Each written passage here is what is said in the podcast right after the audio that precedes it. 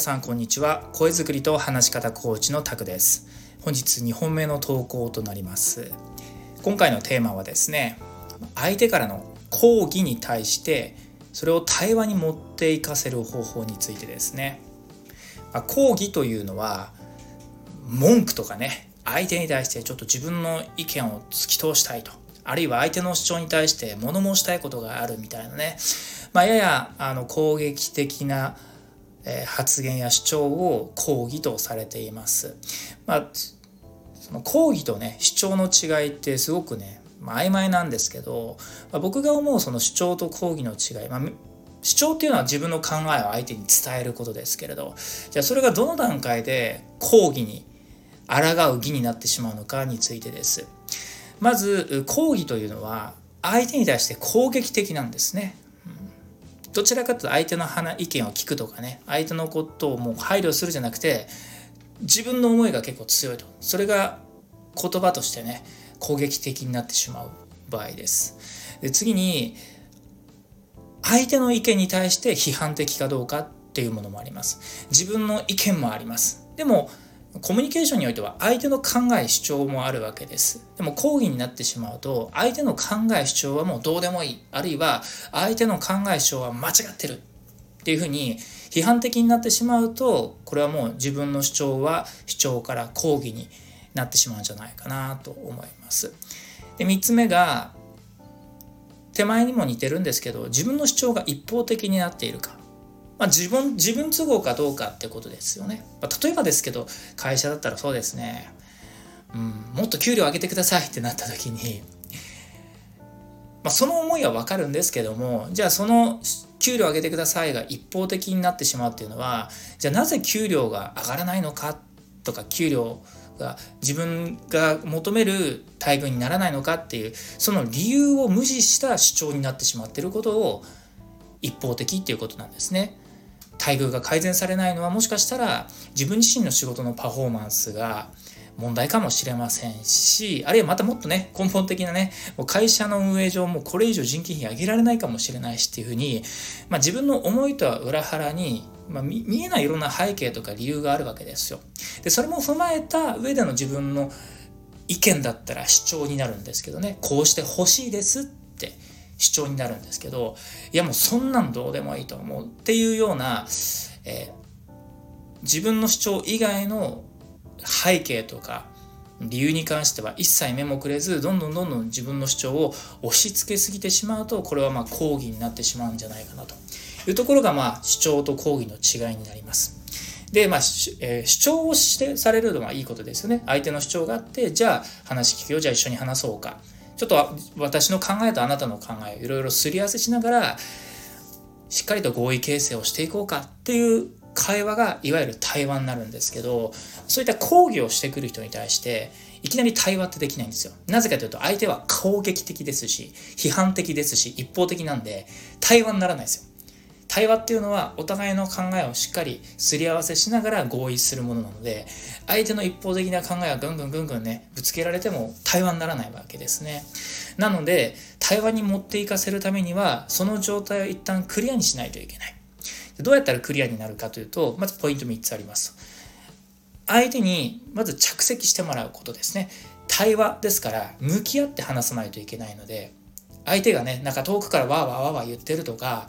あのこちらの話をに耳を傾けず席にも座らずあのいろんな人に文句を言っている与え散らしている状態だと対話にならないのでイメージとしては分かりました。ちょっと一旦目の前のこの椅子に座ってお互いちょっと話し合いましょうよ。っていう状態になってもらわないといけない。でそれに対して相手も「、分かった」でちょっとあなたの話も聞かせてもらうわ。っていうふうにね聞く耳を持ってもらわないといけないので着席してもらうことが大事ですだから相手がかなり攻撃的になっていたりとか批判的だったり一方的すぎちゃうとそもそも着席できていない状態なんでまあそこに関してはまあ、座ってくださいというわけですね。当然相手に対して座ってくださいっていうのも何がってなっちゃうので、まあ、それはじゃあ一回ちょっとお話しませんかっていうふうにちゃんと改めた場を設けることが大事です。対話ができる環境を作ると。設定を作ることが大事です。で、相手に相手にも聞く耳を持ってもらうということが大事です。でもちろんこれファシリテーションだったらグランドルールっていうことを作ることも大事ですよね。じゃああなたの考えも聞きますけどここの場面では私の考えもあなたに伝えてお互いの意見交換をするっていうところがここの今日の打ち合わせの目的なんですよということをあらかじめグランドルールを決めておくことで相手に聞く耳を持たせることもできます2つ目ですもし相手が感情的になりすぎてる場合は一旦その高ぶりを落ち着かせないといけません。もう沸騰してる状態にね話しても相手も沸騰してるわけですからもう聞く聞ける状態じゃないんです。なのであの一旦感情を落ち着けてもらう、まあ、じゃあどうすればいいかというと、まあ、よくクレーム対応なんかで言うと相手からのこうわーっていうねあのリズムに関してのいちいち反論したりとかそこに対して反応するんじゃなくてもうとにかく相手の気が収まるまで言いたいことを言わせるっていうのが感情的な高ぶりを落ち着かせるもう唯一の方法です。はいまあ、僕もね以前あのクレーム対応なんかを何度もやりましたけれども ま、やっぱり相手がね、ちょっと偏った主張をすることもあれば、なんかちょっと話がずれてきちゃったなーなんてこともあるわけですよ。でもそれをね、相手の上げ足を取るようにどんどんどんどん反論してると、また火に油を注ぐような感じで、相手が炎上してくるので、一旦気が落ち着くまでずっと聞いてる。なるほど。ああ、そういうことですね。ああ、わかります。ああ、そうでしたか。はい、そうですか。ひたすら聞く。相手がある程度言いたいこと言って言い切って、もうなんかちょっとそんなに言うことなくなってきたの、なんだったらちょっとすっきりしたかなぐらいまで相手の感情が落ち着いてきたら、そっから対話ですね。じゃないと対話にはならないので、まずは相手の感情の高ぶりをつかせるために、まず相手の言い分をしっかり聞いて、聞いて、いいですか？聞くだけです。それに対して一回反応したりとかね、反論する必要はないんです。とにかく相手のね、うん、その胸の内を吐き出させるってところがポイントなんで、そこでは反応したり反論はしないでください。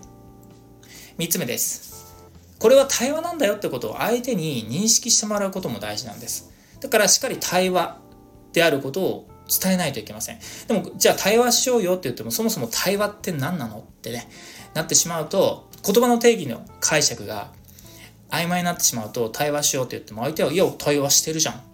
てねあの行き違いになってしまいますのでじゃあそもそも対話って何かってことを、まあ、分かりやすく説明することも大事ですね。会話っていうのは普段のねたわいない